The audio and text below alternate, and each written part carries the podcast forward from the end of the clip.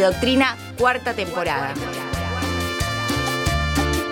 Un programa descontracturado. Sí, que no, claro. Escuchanos todos los lunes de 19 a 21 ¿Por qué me cambiaste de por Radio Megafón. Obvio, ¿por dónde va a ser si no? Por Radio Megafón.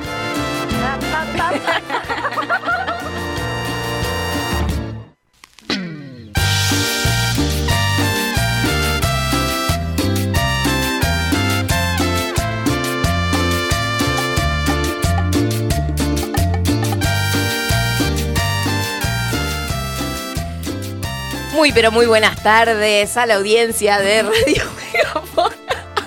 ya, así arrancamos, así arrancamos. Primer lunes de octubre.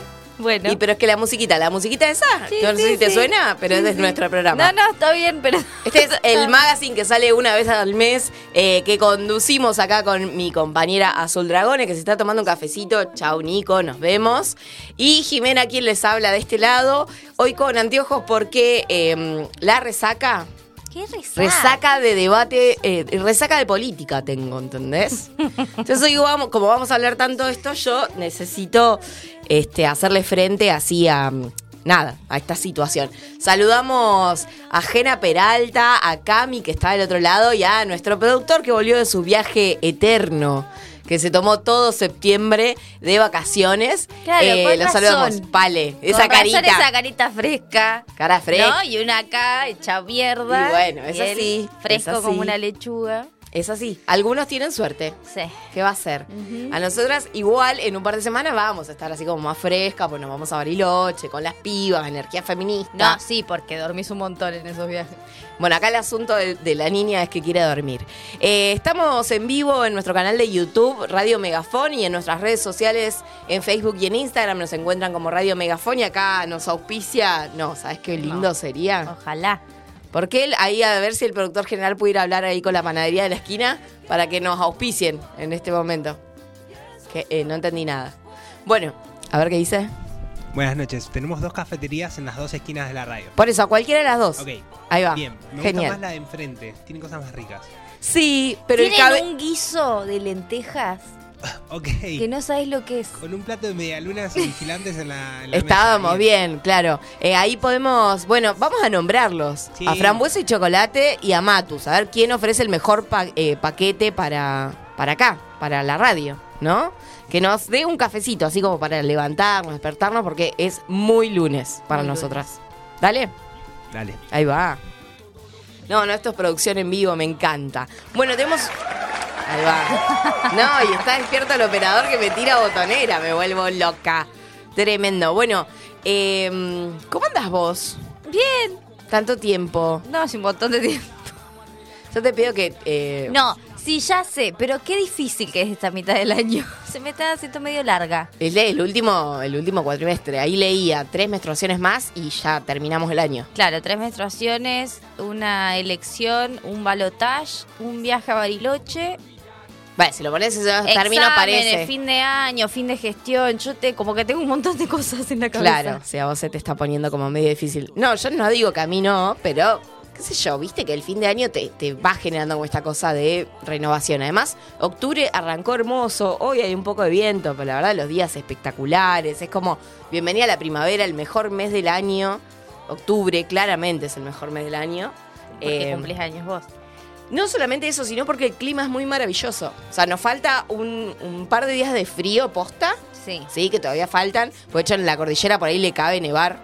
Sí, sí. También. eh, sí. Me Seguramente- lo mismo. Seguramente va a pasar el fin de semana que estemos en a Bariloche, de ¿no? frío, sí. Eh, pero después tiene esta cosa así hermosa, días hermosos, noches lindas. Ya para mí, Un montón. eh, ay, tengo un montón de. ¿Cómo se llama la hormona de la serotonina? No. Sí. Tengo un montón de serotonina. ¿Me Eh, prestas? Te puedo prestar. Tengo un pastillero. No, mentira. Eh, bueno, estamos acá en este lunes 2 de octubre.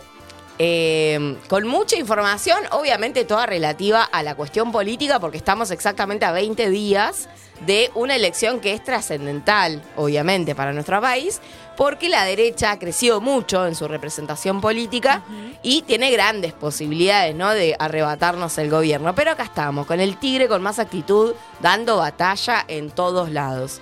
Te hago así, me siento el amor, eh, loco, así como es así. Eh, entonces vamos a hablar de lo que fue el primer debate, Bien. ¿sí? Que se llevó adelante ayer. Tengo algunas cositas para, para decir al respecto, más allá de las noticias que por supuesto vamos a estar desarrollando en el próximo bloque. ¿Vos qué nos trajiste para hoy? Bueno, yo voy a hablar de la brecha salarial porque es algo que le preguntó Miriam Breckman a Milei ayer Ajá. en el debate, así que vamos a charlar un poquito de cuáles son los factores que le faltaron a Milei para comprender la pregunta de Miriam Breckman. Eh, pero Milei dijo que es mentira.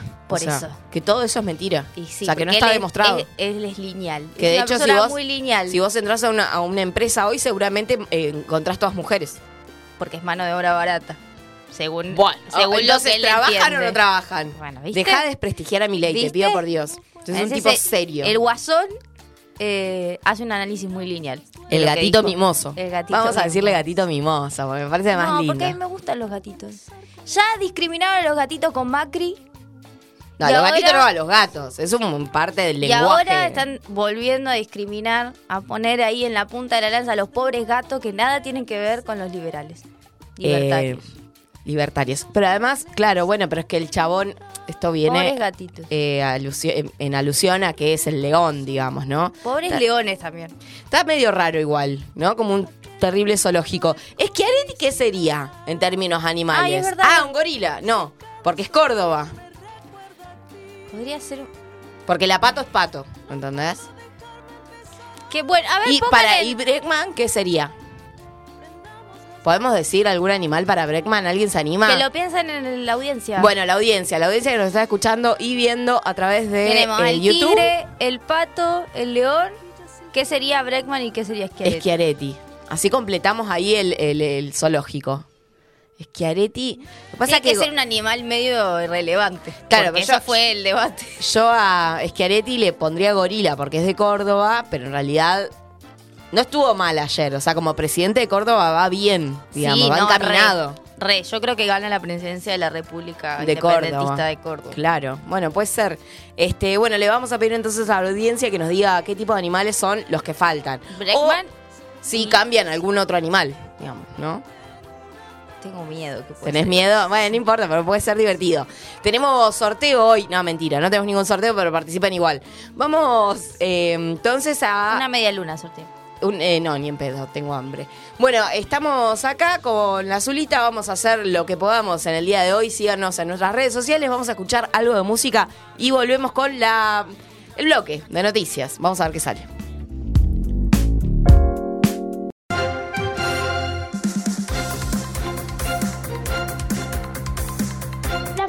¿Cómo andan?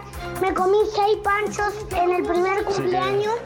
que se hizo desear, pero, es lo más lindo que hay. Eh, no es lo que es hermosa, es un beso para la gente Argentina que la está viendo. Y Bueno, hay muchos chicos en casa. Si más allá de que a veces los adultos no cuidamos las palabras, Papá Noel no se va a morir. caliente por el final. ¿Qué mirá, bobo? ¿Qué mirá, bobo? Andá, anda para allá, bobo. Anda para allá. Tranquilo.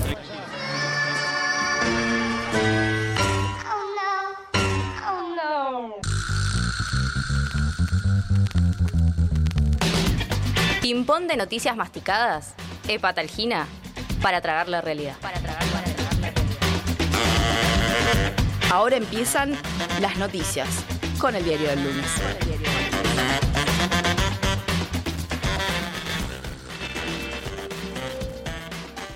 En el día de ayer, domingo 1 de octubre, se llevó adelante el debate presidencial. Los debates tienen la finalidad de dar a conocer y debatir ante el electorado las plataformas electorales de los partidos, frentes o agrupaciones políticas. El debate presidencial es un derecho de la ciudadanía que permite conocer en un mismo momento y en un mismo lugar las propuestas de aquellos que aspiran a ocupar la presidencia de la nación. El debate contó con la participación de las y los candidatos que superaron el piso de votos en las elecciones PASO y que competirán por la presidencia el próximo 22 de octubre. Se llevó a cabo en la provincia de Santiago del Estero y participaron Miriam Breckman por el FIT, Sergio Massa por Unión por la Patria, Juan Schiaretti por Hacemos por Nuestro País, Patricia Bullrich por Juntos por el Cambio y Javier Milei por la Libertad Avanza. El debate giró en torno a dos temáticas centrales, economía y educación, y una tercera ronda para hablar de derechos humanos. Fue el primer debate en el que la población eligió uno de los ejes para abordar. Lejos de pasar desapercibido, el debate presidencial de Santiago del Estero tuvo un pico de 44 puntos de rating. Jimena deja de pasar el cursor por el texto, sumando a todos los canales que lo transmitieron. El 13, América TV y la TV Pública transmitieron en directo el debate, mientras que Telefe y el Canal 9 decidieron seguir con su programación habitual. Este evento de importancia nacional y que trascendió las fronteras a través de variados portales generó una gran audiencia televisiva, algo que no estaba en los cálculos de los analistas y que refleja el interés de la gente por ver cómo se desenvolvían los postulantes de un escenario de ida y vuelta de argumentos. La TV pública fue la pantalla más elegida entre los canales de aire. Hubo programas especiales, abordaje futbolero y audiencia de cientos de miles a través del streaming. Hubo un denominador común entre los canales en la previa. La pregunta sobre quién ganará el debate se repitió en las encuestas en todas las pantallas en un abordaje futbolero que marcó la cobertura televisiva. Lo que sí sabemos es que a Patricia Bullrich no le fue bien.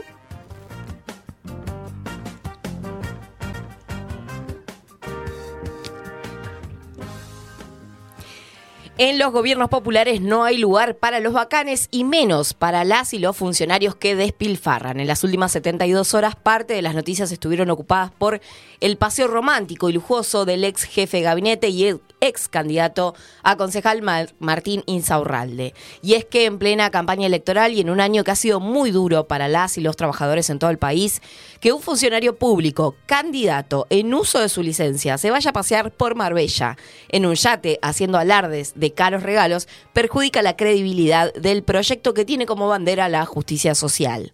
A ello se suma el escándalo en la legislatura bonaerense por el caso de Chocolate Rigó, el electricista y empleado de la Cámara de Diputados provincial encontrado con 48 tarjetas de débito de otros empleados en un cajero del centro de La Plata. Hay que decirlo todo. En redes sociales hubo diversas expresiones de rechazo y también se sumaron distintas personalidades que cuestionaron este hecho que se conoció en la misma semana en la que se informa que la pobreza en la Argentina superó el 40% y ya afecta a unas 18,5 millones de personas. Massa desde Santiago del Estero se pronunció diciendo que cometió un grave error, renunció y que además tenía que renunciar a la candidatura eh, de Lomas que fue lo que efectivamente hizo el domingo por la noche y se efectivizó en el día de hoy. Luego de interiorizarme sobre la situación, decidí aceptar de forma inmediata la renuncia de Martínez Aurralde al cargo de jefe de gabinete del gobierno de la provincia de Buenos Aires, eh, sostuvo Axel Kisilov. Y además agregó, eh, mi tarea es seguir liderando un gobierno al servicio del pueblo. Y pará porque acá eh, alguien metió mano y me cambió esto. Vos. No es él el que está metiendo mano. ¿Quién Sí. está tocando? Se ve el cursor. Se- y, y dice la G de Jena. Ah, y no él está eso. marcando. Jena, qué feo lo tuyo. Esto seguía, pero me cortó la noticia. O sea, claramente no, no está. puede ser, no. Esta información no me la banco. Claramente el chabón está como. Está No con sé. No sé. Justicia social es que todos viajemos en un yate a Marbella.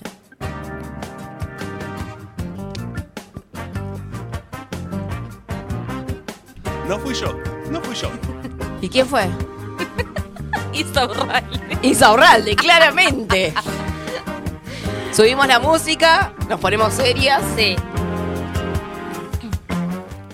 Arrancamos la semana con un nuevo femicidio en la provincia de Neuquén. Y tenemos que decirlo, a Giselle la mató un femicida, pero también el Estado.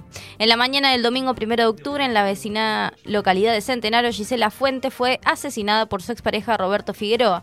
En 2020, ella puso fin a la relación que estuvo asignada por episodios de violencia física y psicológica por parte de Figueroa hacia la mujer. Se sabe que el hostigamiento siguió una vez roto el vínculo porque el hombre no lo aceptaba. Gisela lo bloqueó de las redes sociales y de WhatsApp, pero él continuaba enviándole amenazas a través de la hija en común y los dos, las dos hijas de la mujer. Figueroa irrumpió en la vivienda tras forzar la puerta de ingreso con un arma de fuego calibre 38 en la mano e intentó matar al hombre para causarle daño a su expareja. El acusado abrió fuego logrando herir al otro hombre en un brazo. Tras un forcejeo, el herido logró huir y como no pudo darle alcance, el agresor, frustrado por no haber podido lograr su propósito, volvió a la vivienda y le disparó en el pecho a Gisela, causándole la muerte a los pocos minutos. ¿Y por qué decimos que también la mató el Estado? Porque en noviembre del 2021 Figueroa ya había atacado a Gisela, ya había intentado matarla. Ataque que la fiscalía archivó, mientras que el juzgado de familia dispuso una restricción de acercamiento y un botón antipánico. Desde el 1 de enero al 30 de septiembre de 2023 se produjeron 223 femicidios, 3 trans travesticidios y 18 femicidios vinculados de varones adultos y niños, según un nuevo informe del Observatorio de Femicidios de Argentina, Adriana Maricel Zambrano, que dirige la Casa del Encuentro. En Chaco son 8 los asesinatos de mujeres por motivos de género. Esta información añade que 267 hijas e hijos quedaron sin madre, el 60% son menores de edad, el 53% de los agresores eran parejas o exparejas. Como cada informe lo demuestra, el lugar más inseguro para una mujer en situación de violencia continúa siendo su vivienda o la vivienda compartida con el agresor. 55% fueron asesinadas en su hogar, sostienen desde el observatorio. En la provincia de Neuquén, el de Gisela constituye el femicidio número 7. Nos preocupa, nos ocupa, nos duele y nos indigna, pero los feminismos y transfeminismos estamos de pies. Si sufrís violencia o sabes de alguien que lo está atravesando, comunícate de manera gratuita al 148 las 24 horas del día, todos los días.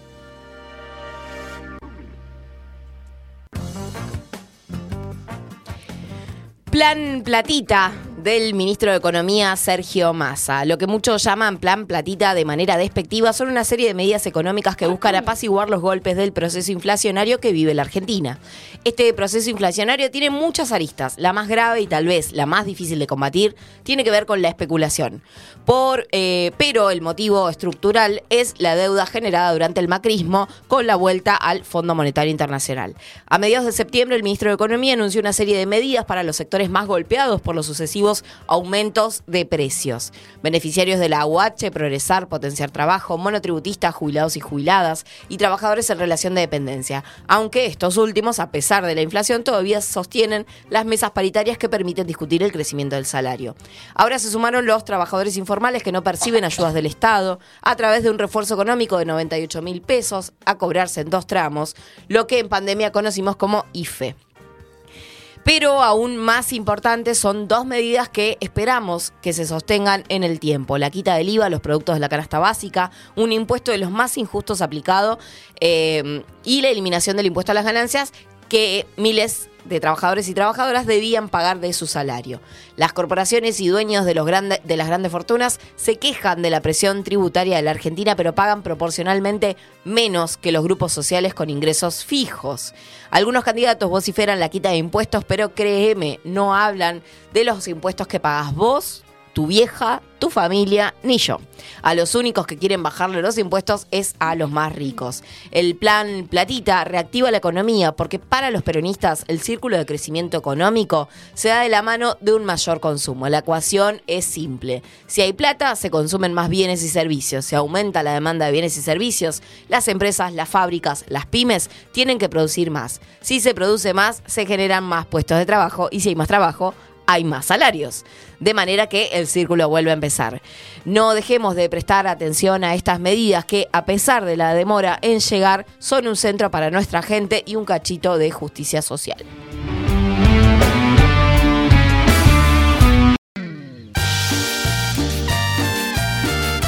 Estás escuchando Glitter y Doctrina por Radio Megafón.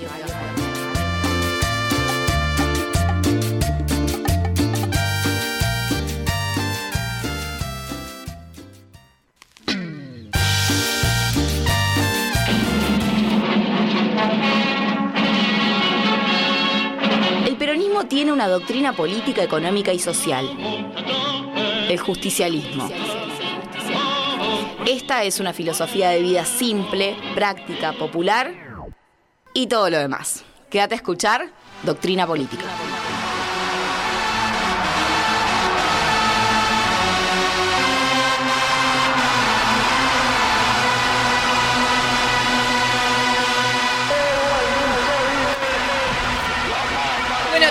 Bloque de Glitter y Doctrina. Estamos acá con mi compañera, la doctora Dragone, que está súper interesada en este programa. La verdad que eh, unas ganas de estar acá. Estoy leyendo el plan igualar del Ministerio de Mujeres, Géneros y Diversidad que acabo de encontrar. Seguimos, seguimos gastando platita. Este, increíble. Emisión monetaria de este país. ya se... están investigando la canción del Rey León. ¿Cuál es el problema? Que mi ley está en contra de que el CONICET investigue sobre la canción del Rey León. Vos sabés que mi ley está haciendo un recorte de un proceso de investigación que es realmente mucho más profundo que eso. ¿Cuál? Puedes dejar de repetir, no lo sé, pero Ah. es más profundo. no, no, pero te prometo que sí, lo voy a buscar. La semana que viene voy a traer, así, eh, lo, lo firmo acá para la audiencia, voy a traer el listado de investigaciones que parecen bizarras de CONICET, Sí. eh, pero que tienen un trasfondo, digamos, no es que están... eh, hay- también decía una de tipo el pedo de Superman. Eh, También, pero no es tipo que estamos Claro, hay como un recorte ahí, ¿no? eh, claro, de la los información. títulos. Y sí, sí, Porque claro. es fuerte. Que en Fuertísimo. una investigación diga la palabra pedo.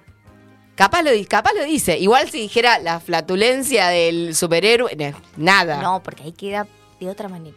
Viste que a los academicistas y a las académicas les encanta Sí, igual mi ley no es decir académica. nada Uh. un montón de cosas. Bueno, tenía para hacer un juego hoy, eh, pero no en este bloque. Si llegamos, lo vamos a hacer en el bloque final, porque últimamente no llegamos al bloque final. No. Eh, para ver cuál es el video que mejor representa la propuesta de eh, Patricia Bullrich ayer en el debate. Tengo dos, dos que son muy buenos.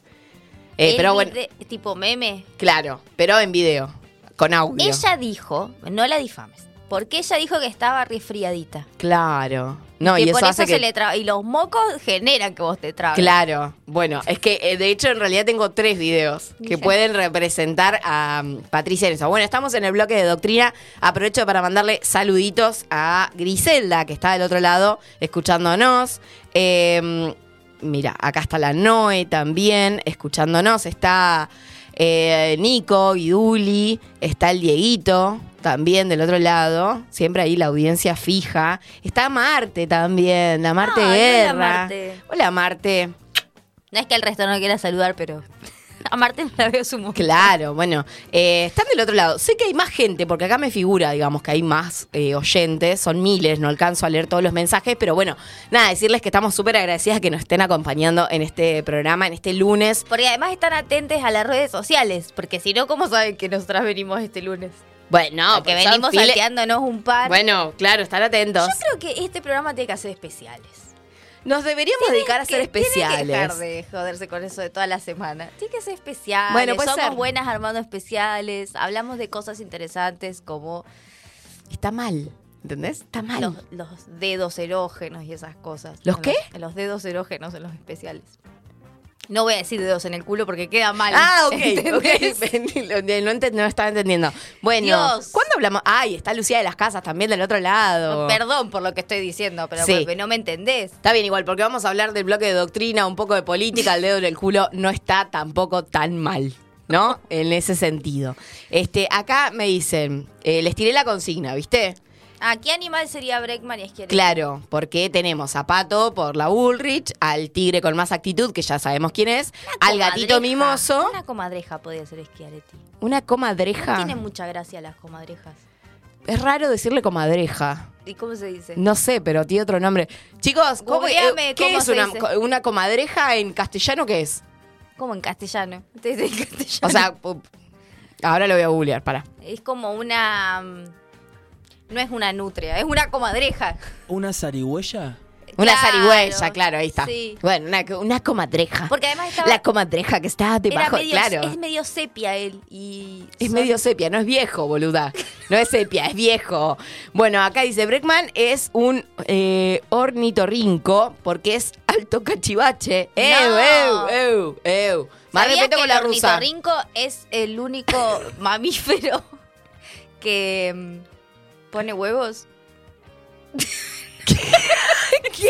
Pará. ¿Lo qué? Sí, pará. Eh, Vos seguí que yo y lo dice, y googleo. Schiaretti no sé, pero alguno que habite solo en Córdoba. Y cordobés. O sea, ya el cordobés es un animal en sí, digamos, ¿no? Habíamos dicho eh, un gorila, básicamente, porque es de Córdoba. Pero nada, pobre, la gente de Córdoba. Porque tiene pico. ¿eh? ¡No! Acá está, ¿ves? El ornitorrinco es una especie de mamífero semiacuático endémico del este de Australia y de la isla de Tasmania. Es una de las cinco especies, junto con las cuatro equidna, que provienen de la actualidad del orden de los monotremas, grupo de que reúnen a los únicos mamíferos actuales que ponen huevos. Bien, En estaba bien el luz. dato. O sea que para mí está bien que sea un ornitorrinco porque ella cree que es un pajarito de la izquierda, pero en realidad es peronista y es mamífera. Es popular. ¿Vos decís? Sí. La bancamos un toque a la rusa. eh, me- y sí, y sí, estuvo claro, bien porque ayer. hizo cosas. eh, bueno, pero eso te lo da la experiencia de asambleas. Qué datos, Muchas eh. asambleas. Qué datos que guardás en la cabeza. No te acordás de No llevarte la llave a la es. mañana, pero. No me acuerdo los- el proceso penal, pero me puedo acordar de esto. Creo que en algún momento te va a salir. Bueno, me pongo los anteojos para ponerme un poco más seria. No eh, vas a ver un pedo con eso. Bueno, eh, para poder hablar sobre lo que yo tenía ganas de hablar hoy. sí, sí, claro. Que básicamente es el debate, ¿no? Eh, yo le estuve preguntando a algunas personas qué les pareció el debate, ¿sí? Así que yo voy a pedir que el operador esté más o menos atento a este programa porque en algún momento va a tener que pasar Vos esos ya audios. lo culpaste de haberte cortado información. Me cortó el texto. Yo no sé si el Es operador va a querer rarísimo, para mí era más largo, nosotros. pero bueno. Eh, ¿Ustedes cómo vivieron el debate? Bien acá, comiendo choris. Yo creo que eh, Estuvo muy bien. O sea, no hubo como momentos wow, pero sí hubieron momentos como esa, como estuvieron bien. bien, una chica con muchísimo vocabulario que puede expresarse de esa no, manera. no estuvo tallado, qué sé yo. A ver, ¿Gena? Estuvo, estuvo bien, eso, lo mismo que Azu. No hubo momentos wow, hubo momentos esa. Bien, ok. Bueno, no, eh, claro. eh, Viste que en la noticia que vos leías más temprano decíamos que eh, los analistas políticos en general, los que hicieron los análisis para el diario del lunes, eh, básicamente, no tuvieron en cuenta necesariamente la cantidad de gente que efectivamente vio el debate, ¿sí? Porque tenés como una banda de gente que dice como, bueno, no, igual no- nadie les da bola, eh, a quién le importa el debate, qué sé yo. Y en realidad nuestro pueblo está como bastante atento a cómo se plantean estas cuestiones. No sé si tanto en función de eh, la propuesta política específica, ¿sí? Yo creo que poder estaban esperando sangre, digan la verdad. Pero sí, sí, No eh, sí la forma de manejarse. Porque, y esto es una teoría mía eh, que no tiene ningún sustento, pero que para mí es así, que es que Cristina Fernández de Kirchner dejó la vara muy alta en términos de eh, las posibilidades de hablar, ¿sí? Pero no debatió ella. de hablar, de interpelar. Claro, está bien, pero estamos acostumbrados a políticos que tienen ese target. De hecho, eh, nos ha costado incluso a quienes bancamos al gobierno actual que Alberto leyera todos sus discursos, por ejemplo, ¿no? Massa Te- no leyó. Massa no leyó. Muy bien, Massa. Bien, Massa. ¿Queré- te tampoco leyó. no, bueno, pero hay, hay quienes tienen como esta soltura, ¿no? Para hablar. Y uno espera de dirigentes políticos que tengan esta capacidad de argumentar, de responder, de recordar datos, ¿no? Eso es lo que más o menos uno, uno quisiera. Eh, y me parece que las expectativas estaban también puestas en eh, si iban a tener, si se iban a poder salir del discurso del spot eh, de campaña, ¿no? ¿Y vos Que- qué pensás? que todos lo todos recurrieron a eso. Yo creo que el debate estuvo bueno eh, en términos generales. No creo que haya ganadores o perdedores en, en particular. Me parece que, a ver, aquellas personas que tenían como cierta expectativa con, con Patricia Bullrich, bueno, nada. No, no, sería como la más perdedora en ese sentido, pero porque tuvo muchas dificultades para expresarse, porque no pudo dar respuesta frente a las preguntas que se el le hicieron. económico fue genial. El, el plan económico nadie lo entendió Nadie nunca. entendió, pero, Melconian dijo que estuvo muy bien y que ella lo pudo explicar. Todos estamos así como... Bueno, ese, eh, lo que pasa es que es un sistema, un sistema Claro. en el que el eje va a estar puesto en el ser humano, de manera integral. Menos mal, porque No ¿para quién gobernás si no es para los seres humanos? Exacto. Bueno, Bueno. eh, me parece que Milei arrancó como... Milei eh, estaba dopado, chico. pero arrancó Qué como manera de darle dopado. clona, ¿eh? arrancó como, como, como más ordenado, que esto también lo vimos después de las PASO, Mm. ¿no? En algunas eh, intervenciones que hizo como mucho más sereno, pero terminó diciendo lo que yo creo que el libertario promedio esperaba escuchar. Que no fueron 30.000, Vamos a matar a todos. el curro de derechos humanos, ¿no? Mm. Eh, la ¿Vos cuestión decís que los- liberal... los, los que votan a mi ley, todos quieren escuchar eso? No, no, por eso digo, el promedio. O sea, estoy hablando del liberal liberal, el liberal que banca las giladas que El- dice el Milei. que realmente eh, sabe lo que es el Claro, porque después tenemos un montón de, de gente que lo votó y que seguramente hoy no lo va a votar, ¿sí? Porque hay cosas muy graves. No, me imagino gente diciendo como, che, la verdad, al final con tanto Estado y los políticos corruptos y, el gasto de la política, habría que votar un liberal para que se haga cargo, el, no sé, el mercado. Como ese es el, único razonamiento posible. Pero después no banca cuestiones como la de los derechos humanos, la de la educación, la de la ESI. En esas cosas no, no hay acuerdo. Ahora, si esa gente estaba esperando que de última Patricia Bullrich tuviera un mejor desempeño, bueno, están fritos. Yo les propongo que vayan a votar a la Breckman y en todo caso eh, después igual nos acompañen a nosotros. Porque no, no, no- nada. Igual a mí me dio No cosita. Ayer me, me culparon de ser empática con, con Bullrich, pero es que me dio cosas. Yo he estado en su lugar rindiendo exámenes y es re difícil cuando te trabas. No. Y una vez que te trabas, No, amiga, no. mamita, qué difícil. No, no, no. No, no, no es lo mismo. No es lo mismo estar frente a un tribunal rindiendo un examen sobre tus conocimientos que frente a 40 millones de argentinos viéndote decir tus propuestas Claro. electorales. Sí, porque estás disputando la presidencia de la nación, básicamente. No es lo mismo. Hubieras leído.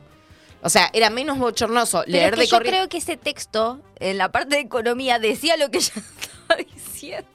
No, no. No, no hay manera. O sea, no, no, es, es incapaz de explicarlo. Además de que dijo muchas mentiras, ¿sí? Porque, por ejemplo, habló de la absolución de los gendarmes cuando en realidad nunca se llevó adelante todavía el juicio respecto de Santiago Maldonado. Entonces, está mintiendo, no hay absolución de nada. Eso Mm. no es- habló de las orgías de Sarmiento. Cazulo está muy ofendido con eso. Claro, habló de la escuela sarmientina. No sabemos muy bien a qué se refiere, pero creemos que quiere incorporar un ítem particular como lo tenía Sarmiento para orgías, por ejemplo. Es que Areti no sabemos muy bien a qué está jugando. Para mí tuvo respuestas que estaban acertadas. eh, o sea, como que hablaba bien. Pero esta cosa de... de- Pero nadie le importa. O sea, era el momento en el que la gente se levantaba al baño. sí, fuerte. Me, me dio cosa también. Es Bueno, como el viejo gaga. Y- no, no, no, tampoco el viejo así, no lo digas así. Para mí es como, es irrelevante. Claro, Porque bueno. no entra en la disputa. Después me parece que Bre- eh, Breckman estuvo muy bien. Para, pero sin embargo, hubieron dos candidatos que se los disputaron. A Schiaretti. A ver. Eh, la Bullrich, que le preguntó, che, te cagaron los kirchneristas, ¿por qué no vení acá? Y el otro estaba como, eso no es una pregunta. Señora, Bien. aprenda a preguntar. Eh, Y Massa. Massa, entonces fueron tres. Y Milei también. Le dijo qué iba a hacer si él era gobierno. Si lo iba a apoyar como apoyó a todos los otros o si... Ah, cuando habló del federalismo. Sí. Igual yo creo que un personaje como Schiaretti y parte de ese peronismo en realidad están más cerca de llegar a un gobierno de unidad nacional con masa que de negociar. A ver, digo, por- porque vamos a un proceso de polarización de la elección del 22 de octubre que va a tener como protagonistas a Sergio Tomás y al mamarracho de Milei. O sea, no mucho más. De hecho, varias encuestas ya están tirando como muy abajo a Patricia Bullrich. Digo esto no porque crea las encuestas, sino porque me parece que son termómetros que empiezan a aparecer. Y también creo que no hay que creérsela del todo, porque justamente nos pasó eso en las PASO, en las que creíamos que Milei estaba tercero cómodo, que estaba jugando otra liga. Y nos rompió el culo. Y nos rompió el culo. Entonces, bueno, hoy eh, traje mm, entonces Sí. Dos audios porque me parece interesante eh, los planteos que hubo al respecto para que los analicemos, si te parece que son propios del debate y, vamos a escuchar después algunas de de los comentarios que nos hicieron algunos oyentes. Escuchamos el primero que es el de economía.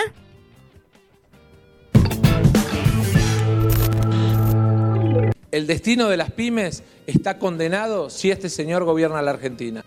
Por lo tanto, ¿qué es lo que proponemos nosotros? Nosotros proponemos hacer una reforma del Estado, bajar drásticamente el gasto público, reducir impuestos, simplificar el sistema tributario, desregular a fondo la economía, hacer privatizaciones para sacarnos las nefastas empresas del Estado de encima, abrir la economía y cerrar el Banco Central. Su tiempo, Sergio Massa. Yo quiero contarle a la gente qué significa lo que plantea mi ley. Mi ley plantea la vuelta de las AFJP. Mi ley plantea la privatización de IPF. Mi ley plantea que de alguna manera cada hijo de argentinos y argentinas pague la universidad y la escuela secundaria. Mi ley plantea un modelo de dolarización que solo tres países tienen en el mundo. Zimbabue, El Salvador y Ecuador. Y creo que la Argentina tiene que elegir un camino distinto que te voy a contar en un rato, que tiene que ver con incorporarse al mundo de los 100 países que están caminando hacia la modernidad económica. Obviamente con equilibrio fiscal, obviamente con acumulación de reservas, pero no rifando nuestra moneda y poniendo otra bandera en el Banco Central. Eh, Habla del tema de dolarizar. Mire, le explico. La verdad que usted está utilizando una falacia. Si usted entonces vivía en el año 1813, hubiera elegido por la, la esclavitud. Y se habla del equilibrio fiscal. ¿Por qué no me cuenta del desastre fiscal que está haciendo con el plan Platita? Lo escuchamos, Sergio Massa. Zimbabue, Ecuador y El Salvador. Eso es lo que te propone mi ley. Zimbabue, Ecuador y El Salvador. La verdad es que la Argentina tiene que entrar en un proceso de desarrollo. Gasoductos, venta de energía al mundo, exportación de valor agregado, son el camino para acumular reservas y fortalecer nuestra moneda. Poner la bandera de otro país en las Malvinas o en el Banco Central, como plantea este señor, es simplemente renunciar a la sangre de nuestros caídos y renunciar a la soberanía para el desarrollo de nuestras empresas. El destino de las pymes está condenado si este señor gobierna la Argentina. Bien, estábamos escuchando ahí un ida y vuelta en, eh, en el segmento en el que se habló de economía, donde además tenían derecho a réplica de hacerse preguntas, eh, de- entre Sergio Massa y Javier Milei. ¿Por qué me pareció interesante este, este fragmento en particular? No porque hable la, porque esté la propuesta de Massa. Zimbabue, Ecuador y El Salvador. Yo creo que Google se llenó de consultas de dónde estaba Zimbabue. Bueno, eh, hay memes muy lindos. Sí. Pero me parece interesante porque acá lo que nosotros necesitamos hacer es un poco desarmar, la, desarmar y entender la propuesta de Javier Milei, ¿sí?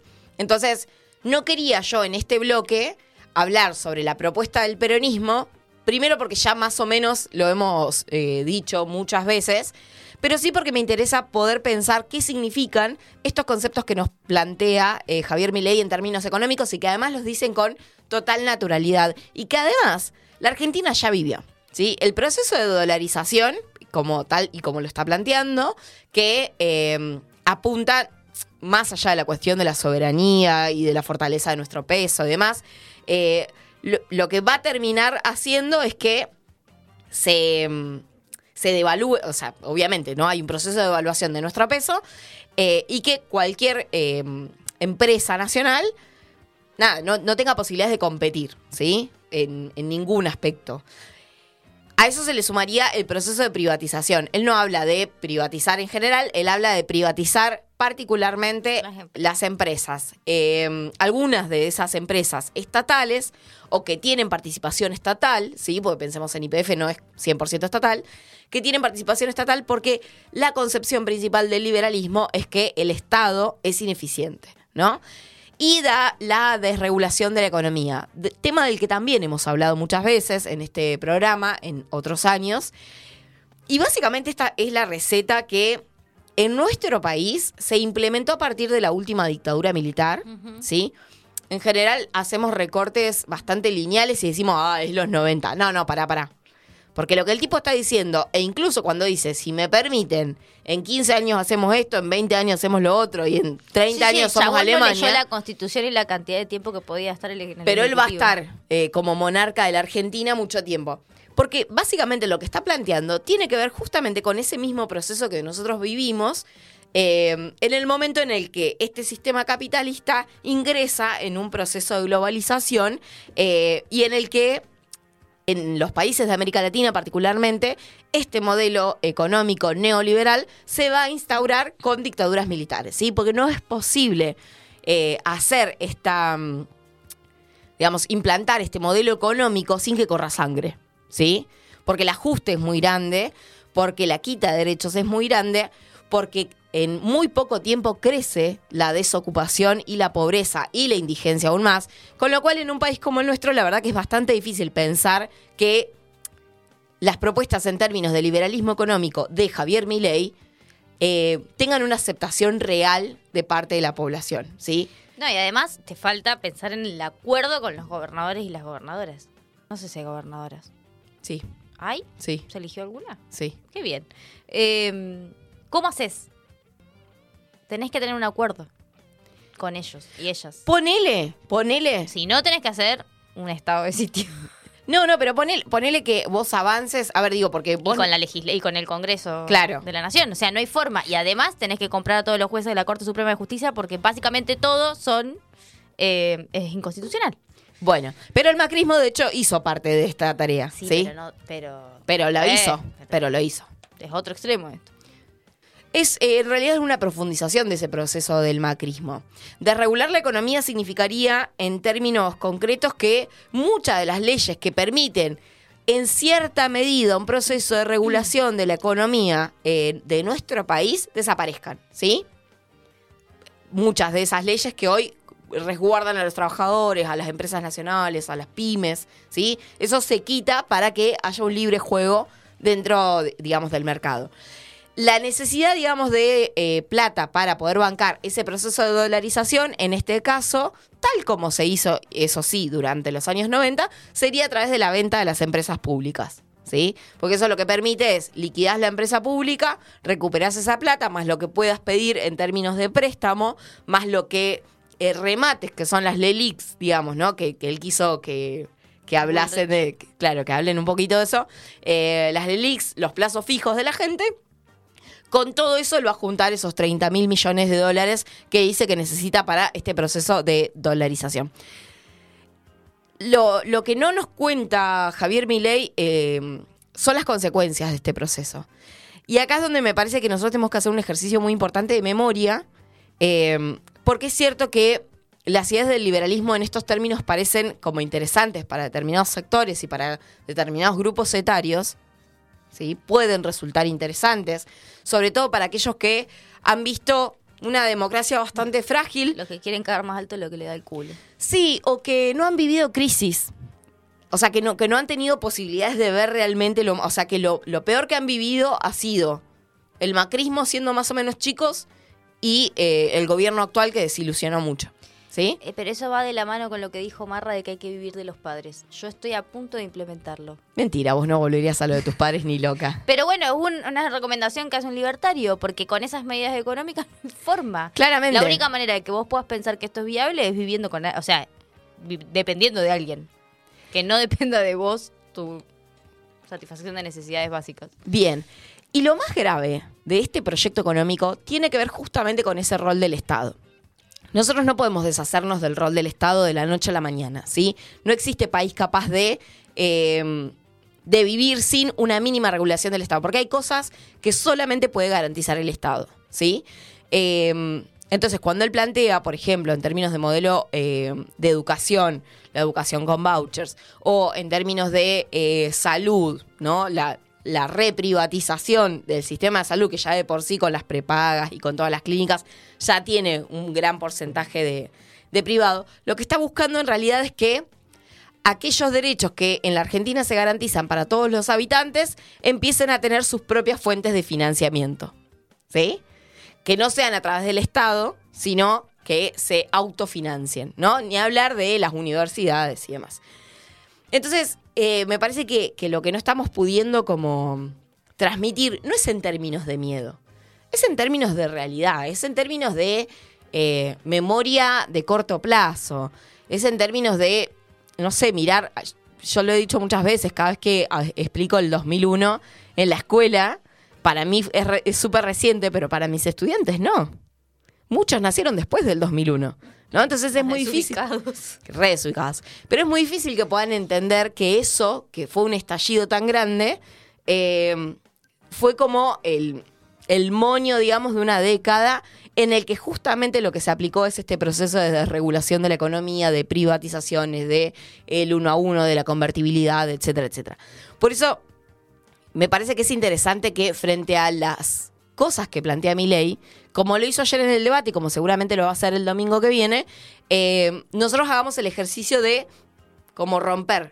No romper, digamos, no romper para justificar su, su propuesta, sino de poner cada cosa en su lugar, porque de hecho es insostenible. Tenemos un audio más que tiene que ver con derechos humanos. Muy buenas noches nuevamente y en primer lugar quiero agradecerle a la gente. Este tema lo incluyó el voto de la gente en la agenda porque había algunas fuerzas políticas que no lo querían incluir, a pesar de que debe ser una política de Estado. Y quiero, en primer lugar, contarles cuál es el desafío que tenemos a 40 años de democracia. Primero, cuidar el legado, memoria, verdad y justicia. Camino que iniciamos con el juicio a las juntas y terminamos con la condena de los represores. Camino que a la Argentina le valió un enorme reconocimiento internacional que permite que los argentinos seamos palabra mayor a nivel internacional en los organismos de derechos humanos. Pero creo que además tenemos una responsabilidad, la de agregar la agenda de los nuevos derechos humanos. El derecho a un ambiente sano, el derecho a la salud, el derecho a la educación, el derecho a la tierra y el derecho de las víctimas de delito y de violencia a ser asistidos por el Estado. Tenemos que construir sobre esos nuevos derechos una agenda de políticas de Estado. Y para eso necesitamos apelar a la convivencia democrática y a los grandes acuerdos. Muchas veces fui muy criticado por Bien, mi capacidad de diálogo. Escuchábamos a Muchas Sergio Massa. ¿Lo seguimos escuchando o no? Ah, bueno, pero ya sácalo. Ah, ok. Porque, Pobre Massa. Pobre Massa. Bueno, porque ya habló un montón. Eh, me parecía interesante. Acá me voy a poner seria, en serio. Eh, me parecía interesante mm, traer esta parte porque es cierto que Massa se gastó los derechos a réplica mucho, mucho más rápido, digamos. Entonces, Igual es entendible. es entendible porque el fuerte estaba en la cuestión económica, como seguramente el fuerte del domingo que viene esté en seguridad, ¿no? Son temas como los, los, los que más miden en las encuestas. Pero me parecía que, es, que, que era importante que pudiéramos acá remarcar para quienes bancamos a masa y para quienes bancamos los gobiernos nacionales, populares, democráticos, feministas, y porque estamos en un año en el que cumplimos 40 años de democracia, que hay cosas que no dan lo mismo. ¿sí? No da lo mismo quien gobierne en un montón de sentidos, pero no da lo mismo cuando se trata de derechos ganados y de pisos de derechos conquistados. Javier Milei se dedicó a decir que salió de nuevo con ese discurso que es muy propio de no de gente negacionista, sino de gente que banca Accionarios. que banca la casta militar, ¿sí? Claro. que realmente forman parte de ese ejército de lúmpenes que eh, esperan que los milicos vuelvan. Claramente no van a volver los milicos y mucho menos esos milicos, ¿sí? Pero lo que no hace, digamos, lo que no quita es que despierte cierto nacionalismo berreta, ¿sí? Que lo que va, lo que va a intentar hacer es volver a instalar estas teorías. Fueron 30.000, eso no tenemos dudas. Es más, fueron más de 30.000. Porque en los últimos años pudimos agregar los 400 compañeros de la diversidad que también forman parte de ese registro monstruoso de compañeros y compañeras y compañeros desaparecidos, eh, secuestrados, torturados, fusilados, etc. más habla del legado que tenemos de memoria, verdad y justicia, que no es menor.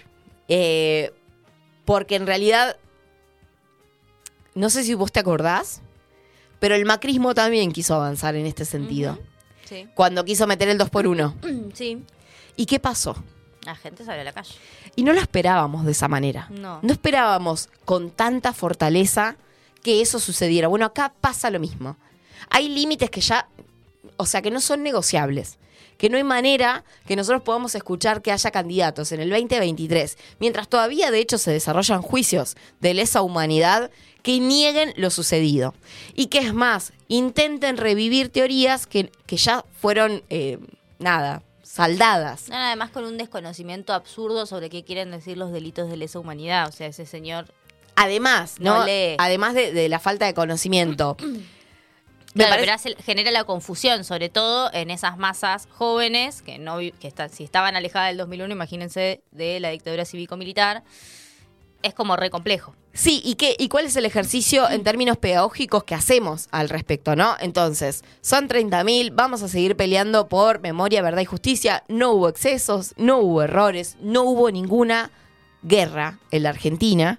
En ese sentido, lo que efectivamente hubo fue un genocidio, ¿sí? Un- un- una decisión de las cúpulas militares avaladas por los sectores empresariales de la Argentina, que son los mismos a los que banca Javier Milei, y un sector de la Iglesia Católica que también avaló eh, ese proceso, digamos, que vivimos en la última dictadura militar.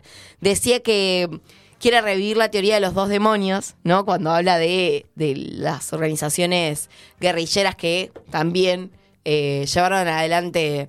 eh, Pero no explica el resto de las desapariciones, de asesinatos y persecuciones que se hicieron sobre otras personas que no pertenecían a esas organizaciones. pertenezcan o no pertenezcan, Por eso, hemos saldado, todo. hemos saldado eso. No tenemos, no existieron dos demonios, ¿sí? De hecho, no existieron demonios.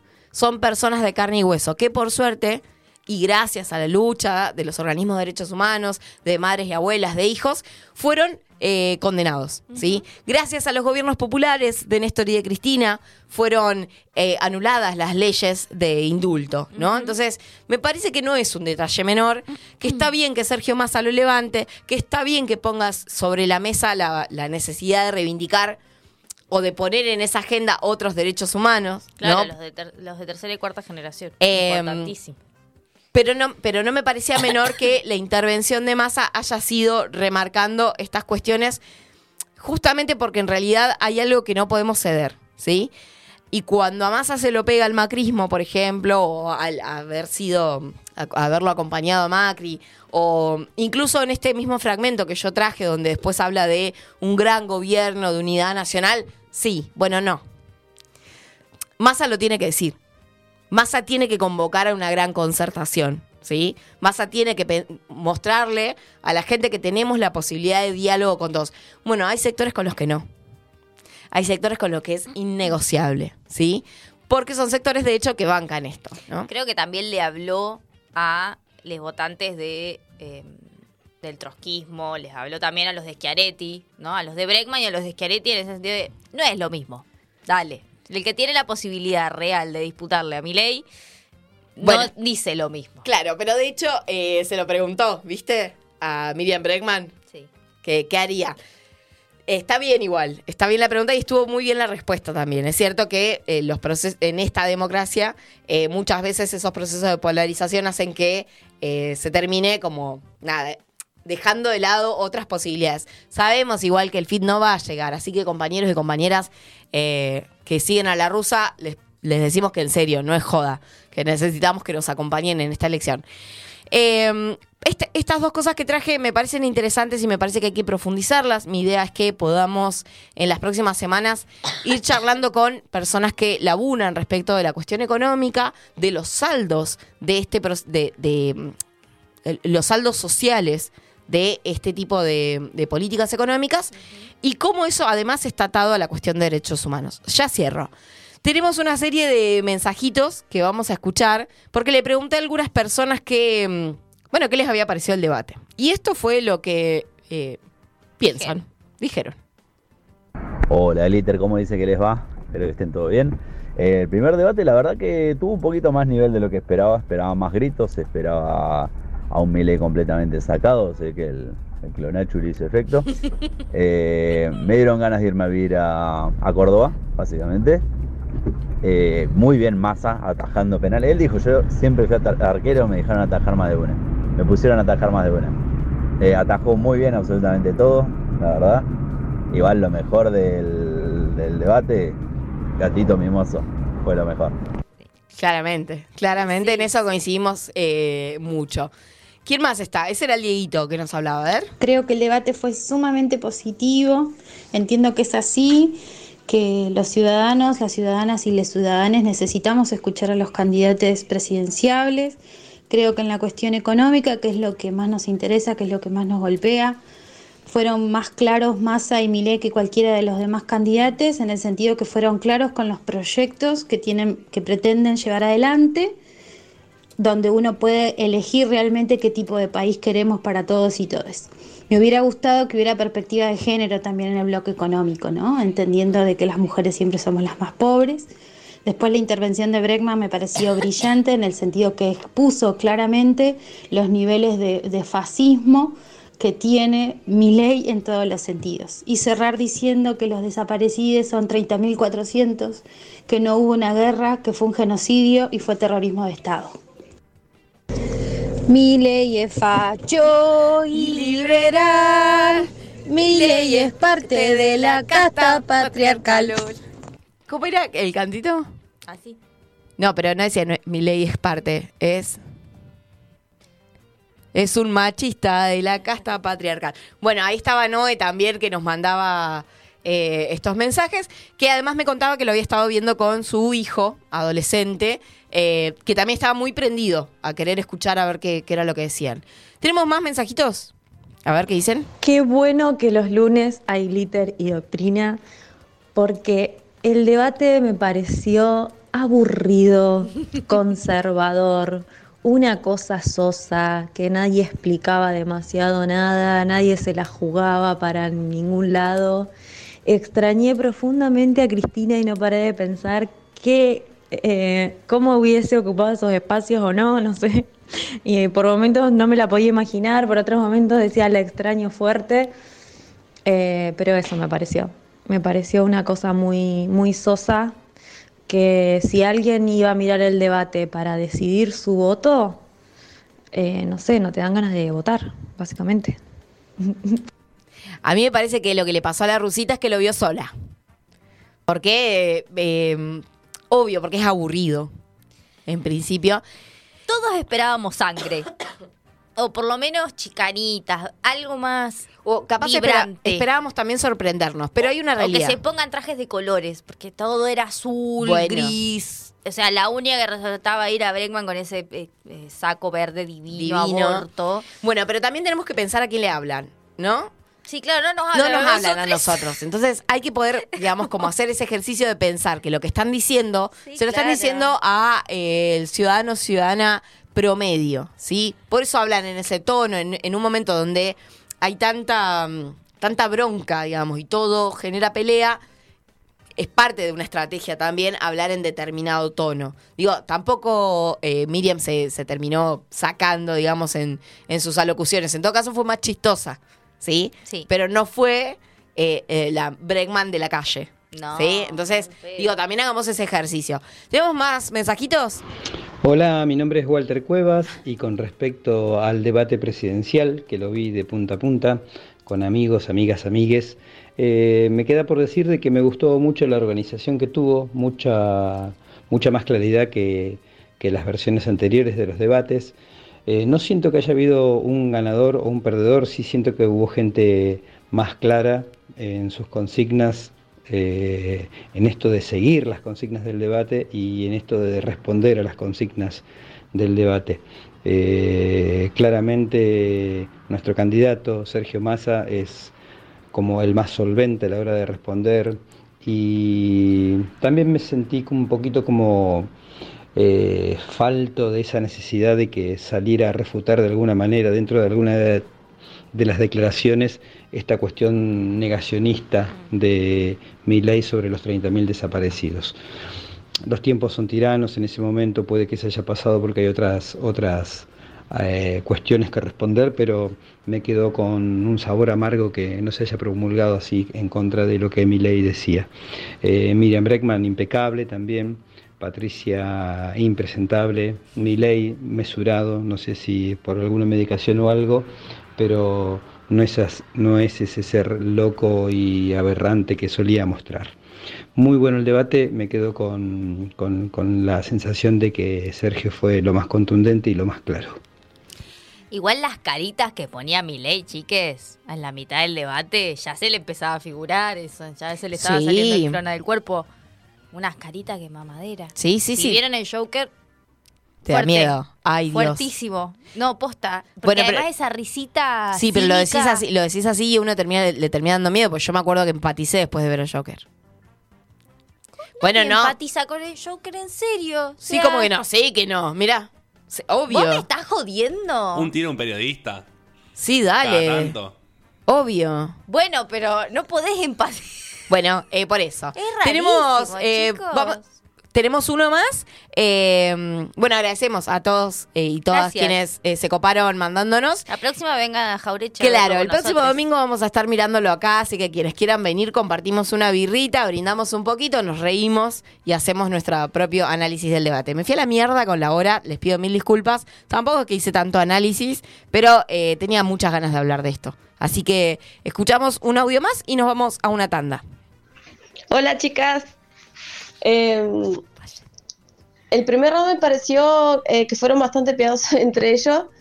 Eh, bueno, después en el segundo se vio que se tiraron con de todo y eso estuvo muy bueno. Eso fue- creo que eso fue, eh, fue lo que más me gustó. Y estaba esperando que, que le larguen por la cabeza a Bullrich el recorte de los jubilados del 13%. Ah, estuvo muy se bien. llenó la boca hablando de cosas que no tendría que haber pronunciado.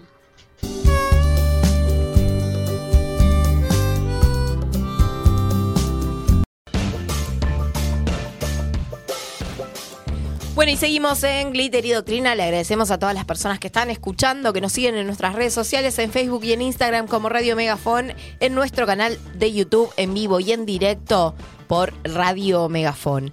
Eh, estamos ahora preparadas para la columna de la doctora Azul Dragone, que nos va a hablar de... em, ¿Qué nos íbamos a, ¿De qué ibas a hablar? La brecha salarial. Ah, de la brecha salarial esta- que no pudo responder eh, Milei, básicamente, cuando se lo preguntó eh, la Breckman.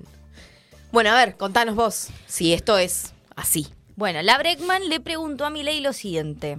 Todos los estudios demuestran la existencia de la brecha salarial entre hombres y mujeres. En Argentina las mujeres tenemos que trabajar ocho días más por mes para igualar el salario de un varón. ¿Usted niega el patriarcado por ignorancia o por machismo? Le clavó. Yo creo que por las dos. Yo creo que por las dos, Claro. claro. Según mi ley, si esto fuera así, no lo dijo así, fue la interpretación que hice. Según mi ley, si esto fuera así, las empresas estarían llenas de mujeres, o sea, mano de obra barata, y sin embargo esto no es así, según él, porque estas brechas no existen. O sea, el patriarcado no existe, el sistema de opresión hacia las mujeres y diversidades no existe. según La este mentira de. Soros. Pero desarrollemos un poco qué es lo que le faltó a Milei y qué factores le faltaron a Milei para poder entender lo de la brecha salarial, porque claramente eh, no está en tema. Bien. La brecha salarial es la diferencia existente entre la remuneración percibida por género a igual trabajo, ¿no es cierto? O sea, por el mismo trabajo que vos haces, ganas menos que un varón, básicamente. Pero ¿por qué esos factores? No es lineal como lo piensa todo el mundo y como son todas las propuestas de mi ley, que son todas lineales. Él solo ve lo remunerativo por cantidad de horas reguladas, ¿no es cierto? Por cantidad de horas de trabajo efectivo en un lugar haciendo determinada tarea.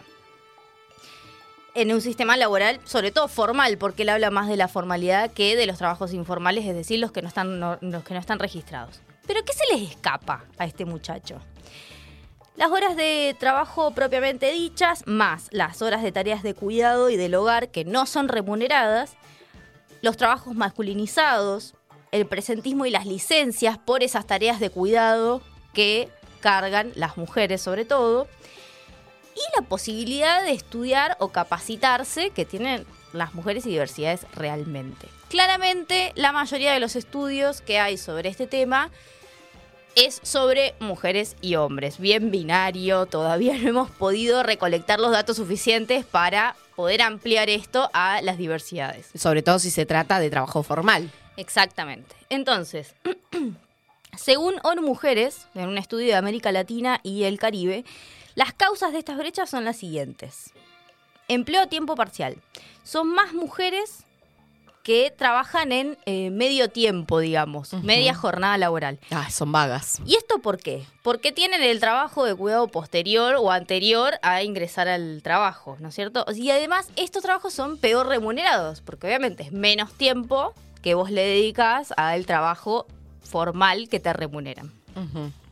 Y las tareas de cuidado son ejercidas por las mujeres, básicamente. El salario de las mujeres se sigue viendo como un complemento al del hombre en este sistema. No llega, o sea, sabemos todos que hay un montón de familias monomarentales, pero en esta sociedad en la que vivimos seguimos sosteniendo que las mujeres complementan ese sueldo, que las mujeres salimos al mercado laboral para complementar El salario del proveedor de la del- familia tipo. Claro, por supuesto. El la segunda causa que dice ONU Mujeres es por los peores empleos. ¿Y esto qué quiere decir? Menos posibilidades de obtener mejores trabajos y progresar en esa carrera laboral. ¿Por qué? Bueno, pregúntense por qué cada vez que vamos a buscar un trabajo nos preguntan si queremos maternar, si lo tenemos dentro de nuestras posibilidades o de nuestro proyecto de familia. Y acá viene el tema del techo de cristal. A ver. ¿Qué es el techo de cristal? Los cargos de jerarquía están masculinizados. Por tanto, ese progreso, esa carrera que une hace en el trabajo, las mujeres están más imposibilitadas a realizarlo porque tienen más carga horaria de trabajo no remunerado, que son estas tareas de cuidado. En las altas direcciones del Estado Nacional, la relación es de un 44% de mujeres y un 55% de hombres. ¿Sí? En las direcciones altas. Sin embargo, cuanto más jerarquía tiene el cargo, más amplia es la brecha. Un 22% de mujeres y un 78% de hombres. O sea, siendo el Estado el lugar donde hay se intenta equiparar un poco más el empleo dentro de estos términos binarios, igualmente en cargos de jerarquía siguen están totalmente masculinizados. ¿Y esto por qué? Primero, sesgo de género al convocar el equipo de gestión. Claramente. ¿No es cierto? O sea, llaman a chabones antes que a mujeres. Expectativas sociales del tiempo en que las mujeres reparten entre el trabajo y la crianza. Claro, porque ahí en realidad pesa mucho la mirada de la sociedad sobre, bueno, también hay, un juzgamiento sobre aquellas que decidimos no maternar eh, para hacer carrera, eh, de lo que sea, y eh, entonces no estamos cumpliendo con las expectativas que la sociedad tiene de nosotras también. Y además también recordemos, por ejemplo, eh, esas periodistas que criticaban eh, la maternidad de Cristina Kirchner con su hija y su hijo, ¿no es cierto? Porque, bueno, claramente no estuviste, estuviste ausente y por eso tienen esos problemas que tienen, ¿no es cierto? Claro. Y la masculinización del poder, que ya lo hemos dicho un montón de veces y lo hemos desglosado. El tercer, eh, la tercera causa, según la ONU, es eh, trabajos socialmente menos valorados, que son trabajos dedicados al cuidado, ¿no es cierto? Y estos trabajos que son feminizados tienen una menor valoración porque tienen características que yo las detesto, que tienen que ver con la romantización de las tareas de cuidado y las podemos vislumbrar en las siguientes características. Dedicación, amor, vocación y entrega. ¿No? Es como un servicio desde el amor. Y es algo que además nos viene dado de manera natural. Por Vos nacés con útero, vulva, vagina, y automáticamente tenés una etiqueta atrás que dice que Amor. eh, tenés amor para dar. Exacto. Bueno, ay chicos, por Dios. No, no me llegó. No estaba en mi útero eso. El cuarto ítem es autominusvaloración. Claro. Dificilísima esa palabra. Que es la discriminación en el mercado laboral. Esto provoca que se negocien malos salarios. ¿En qué sentido? Porque muchas veces es como lo de los alquileres. Me voy a poner A acá. ver. Esto de que porque vos vas a tener más libertad para negociar con el dueño de la casa, que tiene una segunda casa, por eso la puede alquilar, y vos estás en desigualdad de condiciones. Bueno, lo mismo pasa en los salarios a la hora de entrar al mercado laboral. Claro. Dale, ¿en serio vas a poder negociar con Se me- el chabón? Se me viene a la cabeza eh, un capítulo de Cualca de Malena eh, pidiendo si la pueden formalizar y le dicen, pero estás en periodo de prueba. Y ella dice, hace siete años que estoy en periodo de prueba. Bueno, sí, obviamente. Es como que también llega un momento, es tan difícil entrar al mercado laboral siendo mujer que agarras cualquier cosa. Obvio, O porque sea, en la, laburar. en la situación de la crisis económica en la que estamos, ¿no? Tenés que, ser- tenés que buscar un trabajo para poder solventar tu familia o vos misma O vos misma. y agarras cualquier cosa, porque sabés que hay muchas otras personas disponibles para ese cargo, pero sobre todo sabés que hay varones que pueden cumplir con ese cargo que no llevan a cabo las tareas de cuidado. Y tareas de cuidado no solo hablo sobre la maternidad, hablo también sobre las cargas que tenemos, sobre todo las mujeres en las familias, cuando hay un familiar enfermo, por ejemplo. Em, No, las tareas que tienen que ver con eh, mantener la casa. claro, por Limpia. supuesto, porque encima la tenés que mantener limpia. Un montón. Nos Según- está faltando una mujer en casa. Tenemos que contratar a alguien. No Según podemos. el informe ¿Por qué las mujeres ganan menos? Las brechas de género en la economía argentina de la Dirección Nacional de Economía, Igualdad y Género del 2022, la brecha salarial alcanzó el 27,7%. Es decir, las mujeres ocupadas debieron trabajar 8 días y 10 horas más que los hombres ocupados para ganar lo mismo que ellos en un mes. Y estamos hablando de igual tarea. Por ejemplo, una administrativa gana menos que un administrativo. Y sobre todo por la disponibilidad que podría llegar a tener. O sea, les, les empleadores no están pensando en lo que vos efectivamente vas a hacer, sino en la posibilidad de que vos lo vayas a cumplir. Es decir, si vos sos mujer, tenés más posibilidades de, por ejemplo, quedarte embarazada. Por tanto, te tienen que cubrir en los meses O sea, que eso entra dentro de los costos laborales. Exacto. Entonces, bueno, más complicado. Pero no tienen en cuenta que los hombres cuando se enferman parecía que se estuvieran muriendo, entonces faltan más al trabajo por eso. Nada, lo voy a tirar así.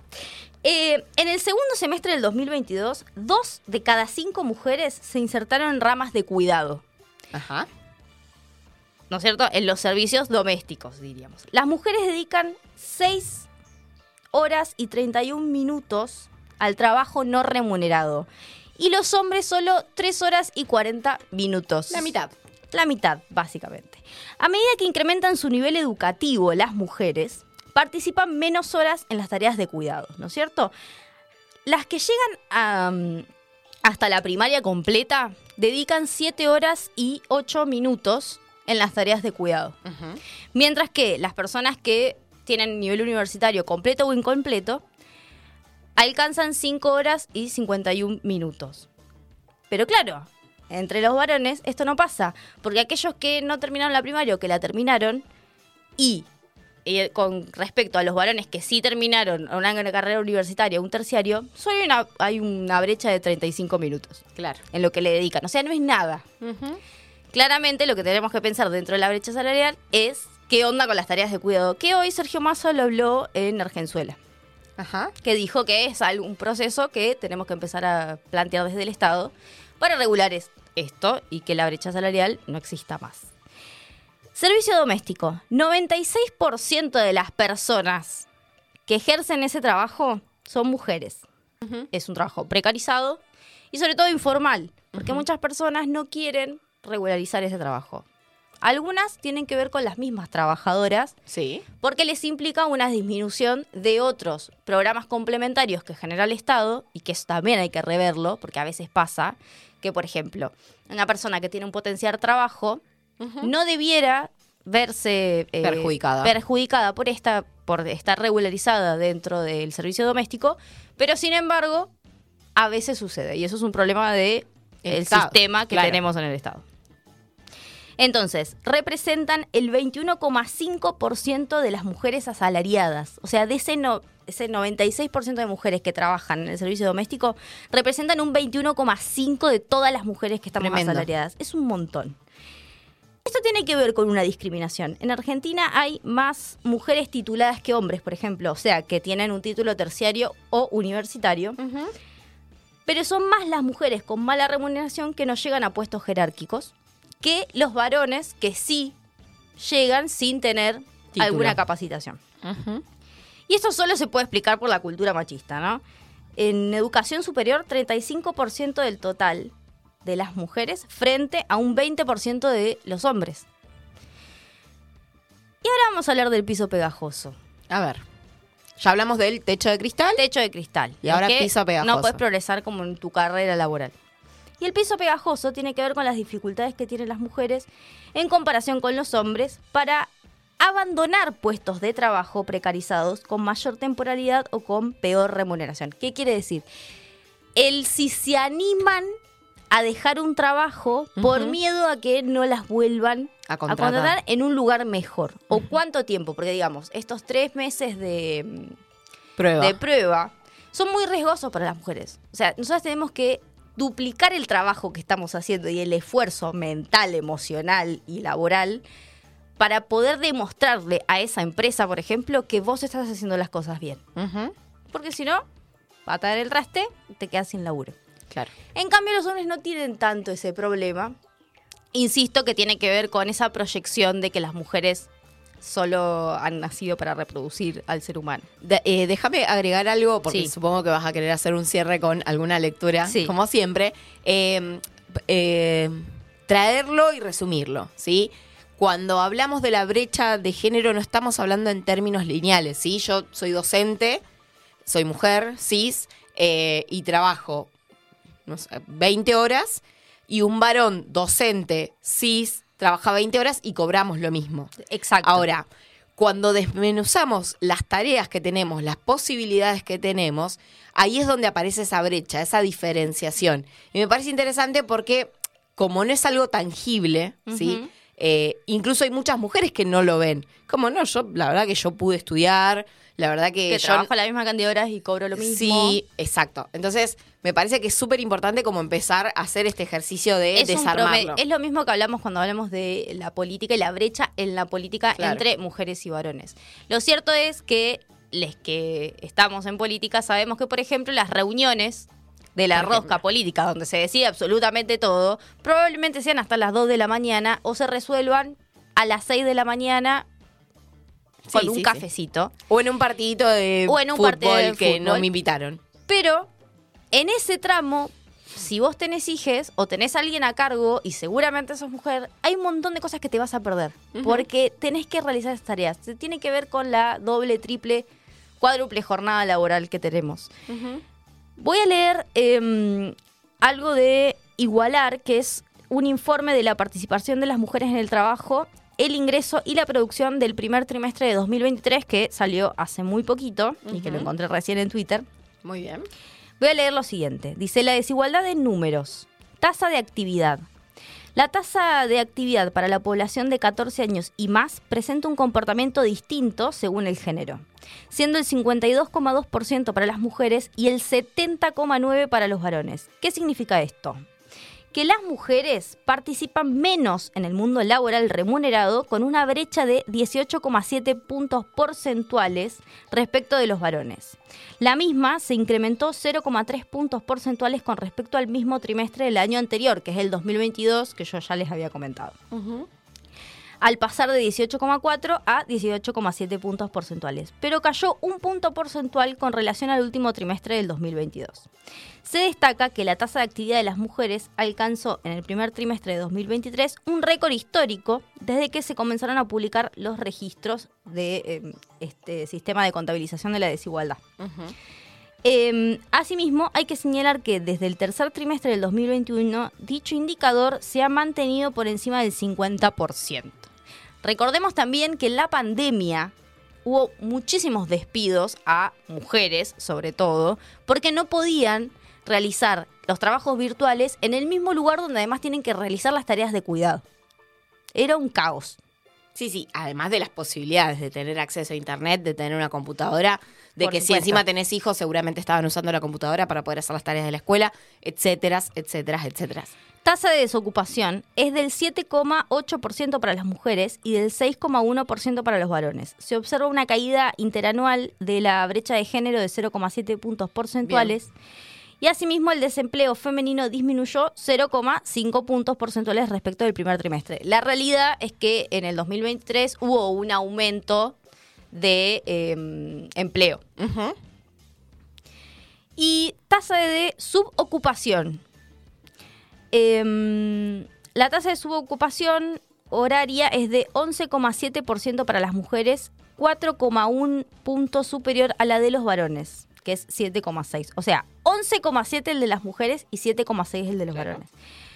Eh, dice que esta brecha se redujo a 0,4 puntos porcentuales con respecto al primer trimestre del 2022 y de este modo las mujeres no solo enfrentan mayores dificultades para conseguir trabajo, sino también para trabajar una jornada completa. Claro. Y pensaba también en qué tipo de trabajos son donde hay más mujeres, ¿no es cierto? Como por ejemplo la docencia. Hoy escuchaba en la radio que luego de la pandemia muchas, sobre todo docentes mujeres, habían eh, renunciado a algunas horas por el estrés que había conllevado la educación virtual, con el despelote que era, pero sobre todo con esto de que además se le sumaban las tareas de cuidado dentro de su hogar. Lo mismo sucedió con el aumento de la violencia por motivos de género durante la pandemia. Dentro de, las, de los factores que una analiza cuando analiza la violencia por motivos de género, tiene que ver con eh, las crisis económicas. Bueno, esto, esto, es, esto es violencia laboral, ¿sí? Estas brechas que nosotras sufrimos en términos salariales, porque no se nos reconocen las tareas que realmente ejercemos. ¿Qué políticas públicas podríamos pensar? Bueno, hay un montón, entre ellas que las empresas estén obligadas, las empresas y el Estado, porque también, ¿no? Sí. Estén obligadas a tener lugares de contención para las, las niñeces.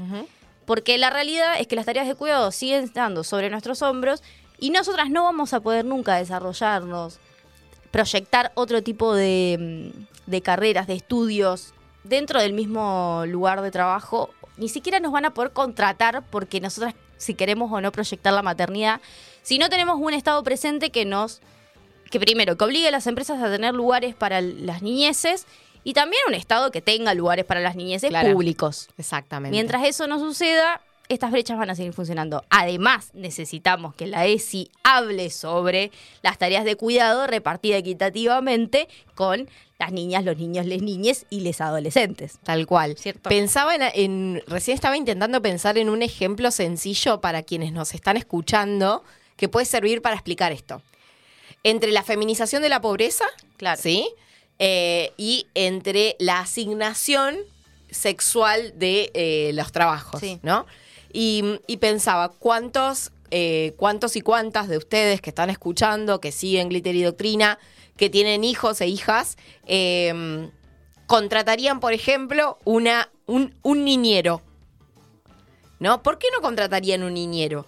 Porque en general contratamos niñeras, además. Y muchas veces, además, esa niñera hace tareas de limpieza en la casa. No se dedica solamente al cuidado de niños, niñas y adolescentes, sino que hace toda la tarea completa. En este estudio dice que el 63% de las mujeres que realizan las tareas de cuidado remuneradas, digamos, eh, son mujeres entre 14 Claro. y 63 años. Exactamente. De hecho, uno de los primeros trabajos de las más jóvenes es el cuidado de niños y niñas, ¿no? Entonces, digo, el, el ejercicio de poder pensar efectivamente eh, a, quién, eh, a quién le damos el cuidado de nuestros seres queridos. Cuando pensamos en, tal vez, eh, ahí no, no tengo números, pero digo, capaz que la brecha es un poco más chica, cuando pensamos en adultos mayores, ¿sí? Que seguramente también es más grande la cantidad de mujeres quienes llevan adelante esas tareas, pero hay más cantidad de hombres porque aparece una especialización. Sí, y con el requerimiento de la fuerza para poder levantar, eh, mover, etcétera. mover, etcétera. Pero digo, eh, ¿hasta dónde esto que, que- que podemos ver en la vida cotidiana nos interpela de verdad para pensar en contratar a, a un varón, en este caso, para tareas de cuidado o para tareas de limpieza? Lo mismo con la estigmatización de, por ejemplo, los enfermeros varones. Ajá. ¿no es cierto? Y su eh, falta de cuidado sobre las personas que están en los hospitales. Exacto. O sea, hace muy poco empezaron a haber un poco más de varones ejerciendo esa profesión. Porque además, si no, varón es médico y mujer es enfermera. Exacto. ¿no? Bueno, todas estas cosas que parecen eh, como muy tiradas de los pelos a veces cuando hablamos específicamente de brecha de género o cuando Bregman le pregunta al candidato Milei si es si su posicionamiento tiene que ver con la ignorancia, tiene que ver con el machismo, claramente tiene que ver con el machismo. No es un tipo ignorante bajo ningún punto de vista, no es que le faltan elementos para analizar. En realidad, lo que busca es sostener esa casta patriarcal que somete todos los días a mujeres y diversidades. Hay una realidad. Más allá de que somos mano de obra barata para las empresas, las empresas siguen teniendo una concepción machista sobre el trabajo de las mujeres. Así es. Eh, Sergio Massa estuvo en Neuquén y dijo, entre otras cosas, la construcción de jardines maternales. Y centros de eh, primera infancia. Y centros de primera infancia a lo largo y ancho del país. Y eso sería mucho, muy importante. Exactamente. Porque eh, necesitamos poder, en el mientras tanto, hasta que el cambio cultural nos permita eh, cierto equilibrio en, en- en la cuestión de géneros, eh, que el Estado acompañe. Por eso el Estado es tan presente. Bueno, acá tenés, mi ley. Acá- Desasnamos. Eh, acá tenés. Acá Vam- tenés. eh, arroben a Milei que escucha el programa, a ver qué tiene para decir. Bueno, vamos a escuchar un poquito de música y volvemos para despedirnos.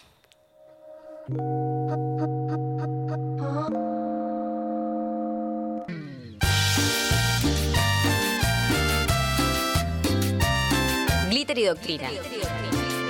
Un programa descontracturado.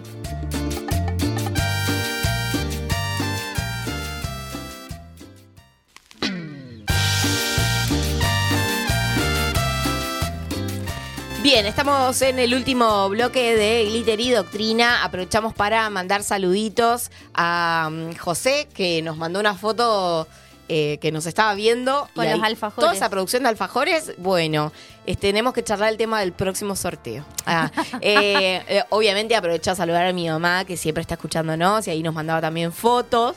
Eh, y dice, sí, sí, renunció a todo por pito dulce. Está hablándome de Insaurralde. Ah, ok. Eh, fuertísimo. Yo tengo fuertes declaraciones de Pato Burrich. Dice que ayer entró con una pata rota a la cancha porque estaba engripada, con fiebre y, y oídos tapados. Ah, no, claro, entonces no estaba escuchando No, las claro, es re preguntas. Eso es lo que le pasó. Sí. Bueno, eh, voy, eh, voy a proponerles algo, porque no llegamos a hacer lo que yo tenía ganas, que era que ustedes voten en las redes sociales cuál es el video más representativo del discurso de Patricia Bullrich.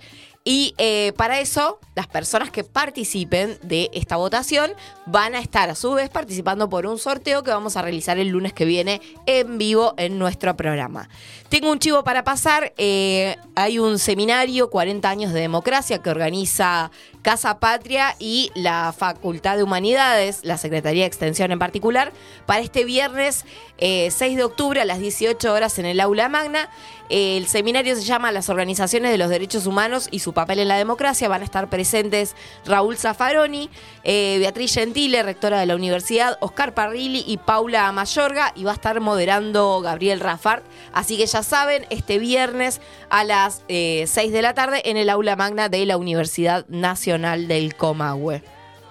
¿Qué? No, nada. Bueno, me llegó. No, ya- dos grandes están ahí sentados. Sí, Gabriel Rafart y, y Y Beatriz. Ah, Y sí. no, Beatriz también y Zaffaroni, ¿no? No, no, sí, en realidad Zafar. Bueno, sí, obvio, Beatriz, acá, Sí, en mi sí, corazón. obvio. Eh, Qué pena no vamos a poder estar porque tenemos un preencuentro. Tenemos un preencuentro porque les vamos contando también que las pibas que vienen haciendo cualquiera con los programas de los lunes, este lunes estamos, el lunes que viene estamos, se los recontra garantizo.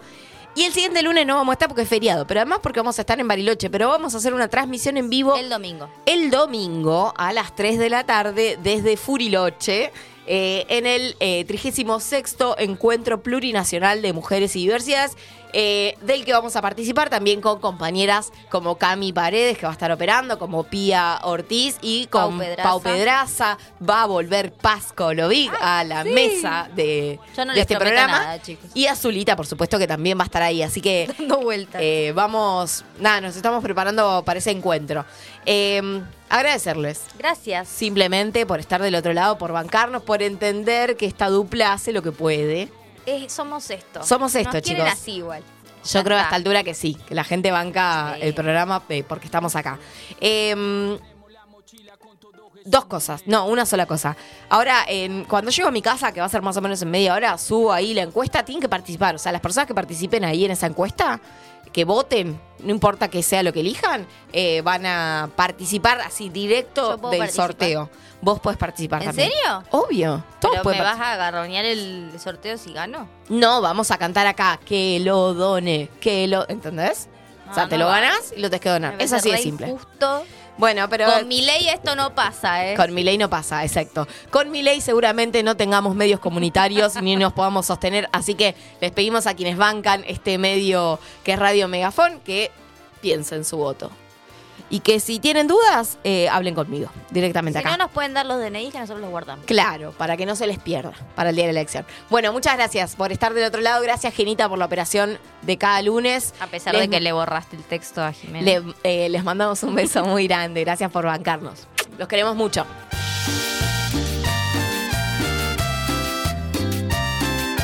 Esto fue Glitter y Doctrina. Hasta acá llegamos. Escuchanos el próximo lunes a partir de las 7. Obvio, ¿por dónde va a ser si no? Por Radio Megafón. Por Radio Megafón. Obvio, ¿por dónde va a ser si no? Por Radio Megafón.